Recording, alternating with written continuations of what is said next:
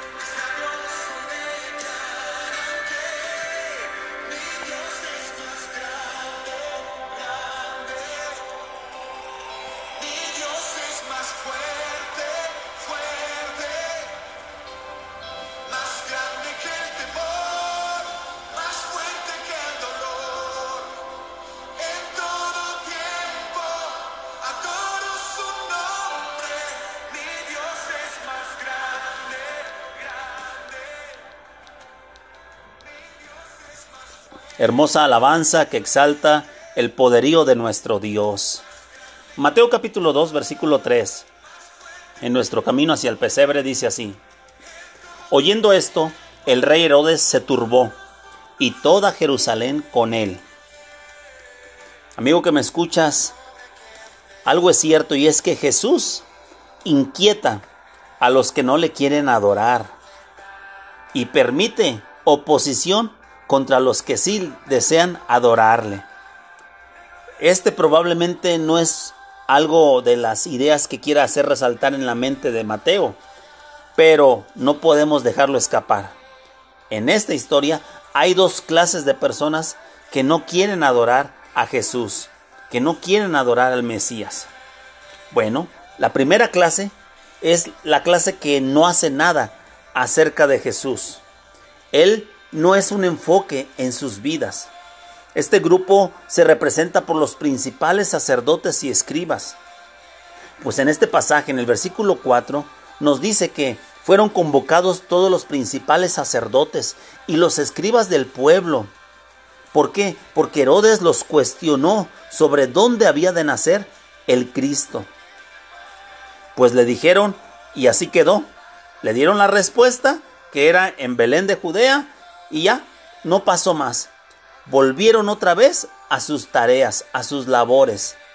El silencio se hizo notar y la inactividad de estos líderes religiosos de ese tiempo. Los religiosos de ese tiempo no le quisieron adorar, fueron indiferentes. Fíjese en el versículo 3 que dice, oyendo esto el rey Herodes se turbó y toda Jerusalén con él. En otras palabras, el rumor andaba por ahí, que alguien pensaba que el Mesías había nacido. Ya era del dominio público esto.